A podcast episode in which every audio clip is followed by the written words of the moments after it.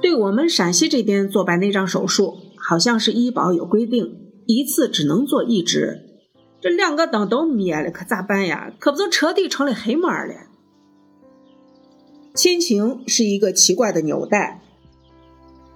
Hello，大家好呀，今天是二零二一年十二月五日，我是纹身师道泽天成。这几天我跑了医院，忙了一件事儿。给我七十六岁的老父亲做了一个白内障手术，前前后后在医院跑了四天。从星期二开始，挂的是星期二的号，刚好我朋友的老公在医院坐诊，他是副院长、眼科主任，他只有星期二坐诊，挂了他的特诊号，星期二进去以后就开始做检查。从早上八点到下午十八点，做核酸检测，做血常规，做心电图，做 CT，测量眼压，测量视力。因为只允许一个陪人，于是我也做了核酸检测，阴性。星期三早上。老父亲不吃不喝，继续做检查，查了肝功，查了传染病，一切正常。星期三下午办了住院手续，但是因为我们离得特别近，所以不需要病床，要走那个居民医保的报销渠道，所以必须办一个住院手续。实际上也不用去住，占一个床位号就行。并不用安排床位。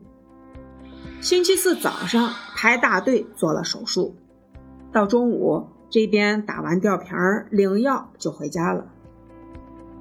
星期五呢，也就是今天，还是一个大早八点，又去了一趟医院，对手术眼睛做了复查。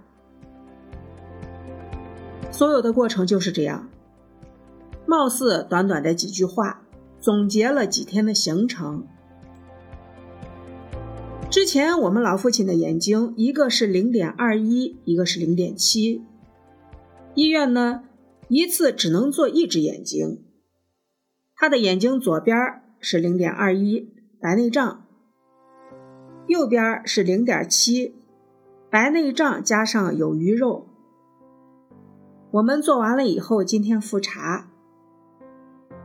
零点二视力的做过的这个眼睛，左眼今天复查到了零点六，还在恢复中，应该说效果特别好。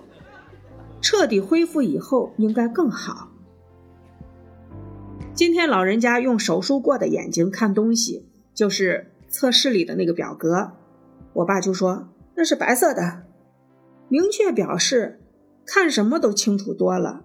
而另一边眼睛还没有做，说是用这只眼睛看那个白板的底色是黄色的。我开玩笑说那是他抽烟熏的，我弟弟也随声附和，逗老父亲玩呢嘛。今天呢，我才知道这个白内障手术每次只做一个眼睛，我还想着两边一块做了。医生说，对我们陕西这边做白内障手术，好像是医保有规定。一次只能做一只，另一边眼睛要等半个月以后再做。我爸也会开玩笑的说：“这两个灯都灭了，可咋办呀？可不就彻底成了黑幕了。”现在呢，八十岁以上好像就不给做了。我爸呢，今年七十六岁，他刚开始嫌花钱多，说是一问，哎呀，这么多钱，不做了算了。我说你干嘛不做呀？眼睛收拾的美美的，看东西清楚了，人的心情自然也就好了。老汉还虚伪的说：“光花钱呢。”然后又接着问：“下回啥时候做呢？”哈哈，说明还是想做，当然得做。这次呢，在医院里的感觉，还是很学了一些东西。白内障手术有一个单焦，有一个叫双焦。单焦是两千块钱，双焦是四千块钱。医生问我做单焦还是双焦，我问他单焦双焦是什么区别，他就说呢，单焦就是看远处以后会非常清楚，但是看近处你就还得戴老花镜，而双焦呢，就是以后远处近处都会看得很清楚。我说那当然是做双焦了。这次在医院还感觉。不管是从医生还是护士，真的服务态度特别的好，非常有耐心，非常的细心。碰到任何需要帮助的时候，都能够给你认真详细的解答。下来呢，在手术签字的时候，旁边有一个阿姨，她是一九四三年出生的，我爸是一九四五年出生的。我爸这边呢，第一天我。我妹、我小弟三个人陪着老人家在医院。后面三天，我和我小弟全程陪着，上上下下，一会儿要检查，一会儿要去拿单子，一会儿要去拿结果，然后老头那边还得有人陪着。我觉得三个人都忙得团团转。那个阿姨呢，是一个人去的。手术签字的时候，需要直系亲属来签。就是父母、配偶或者子女，老太太是自己给自己签的。我就问她：“你怎么没人陪？”老太太说自己老伴儿不在了，自己有一儿一女，儿子工作忙，离得也远，没时间；女儿呢是老师，上班忙，也没时间。只有女婿在第一天下午的时候请了半天假过来陪着她。老太太说陪的时候还有点不耐烦。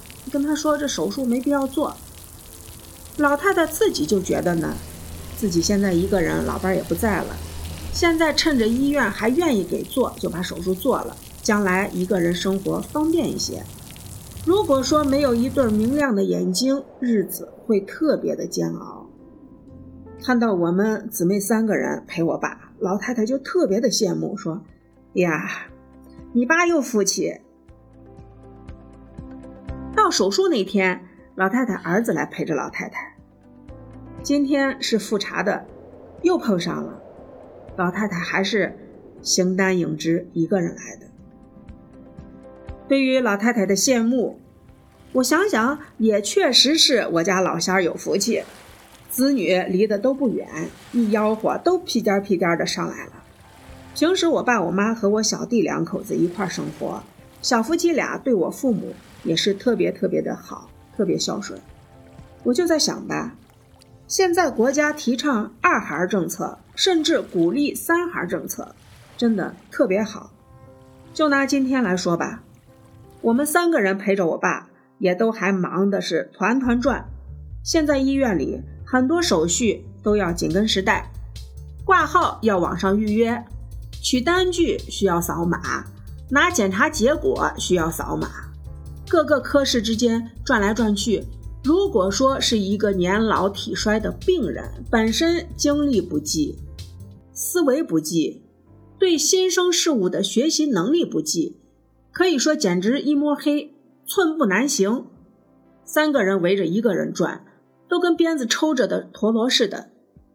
以后一个小孩要养活、照顾父母、岳父母、爷爷奶奶、姥姥姥爷。而且还都是两边的，简直不敢想象，怎么能够忙得过来？这就让我想起之前有一个朋友，爸爸要到医院里面做透析，一周做两次。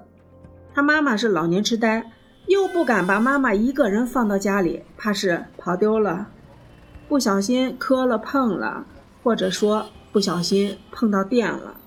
所以呢，带爸爸住院的时候，要带着妈妈一块儿办住院，才能保证同时一个人照顾到两个人。他白天还要上班，真的是太苦恼了。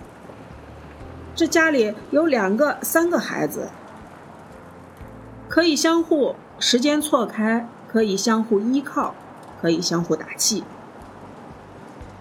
两个、三个孩子的家庭还有一个好处。就是我们从古到今的一些称呼，不会因为家里都是独生，都是独苗而消失。比如说姐夫、妹夫、嫂子、大姑姐、小姑姐、大姨子、小姨子、姑姑、舅舅、叔叔、伯伯、大伯哥、小叔子、大舅哥、姨姥姥等等等等。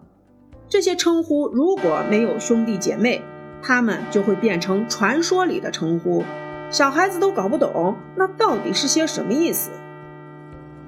在这儿，我想起了之前小孩小的时候儿歌里唱的：“爸爸的妈妈叫什么？妈妈的妈妈叫什么？爷爷的爷爷叫什么？姥姥的妹妹叫什么？”真的感慨良多。亲情是一个奇怪的纽带，让我们都珍惜家庭，珍惜亲情，做守孝悌的传统观念的善良人，做幸福的中国人。感谢我朋友西安市第一医院眼科那个长相帅气、医术高超的杨院长，感谢这几天为我父亲服务的那些医护人员们。感谢他们给了我老父亲明亮的眼睛，让他有更高质量的老年生活。最后，我今天趁着在医院，我就近还注射了新冠疫苗的第三针加强针。新变异病毒奥密克戎是新冠病毒和艾滋病毒的合体，从网上资料看，似乎有蔓延之势，而且从非洲传到了世界各地。且传染率比之前的新冠病毒高百分之五百，希望大家都做好防范措施，戴好口罩，避免聚集，尽量的注射加强疫苗。今天的节目就到这里，我是纹身师道泽天成，感谢大家，并且祝福大家，下期节目见哦！喜欢我的节目，请在下方评论区留言，必回。加入我的心理圈吧，不定期会有特别惊喜哦。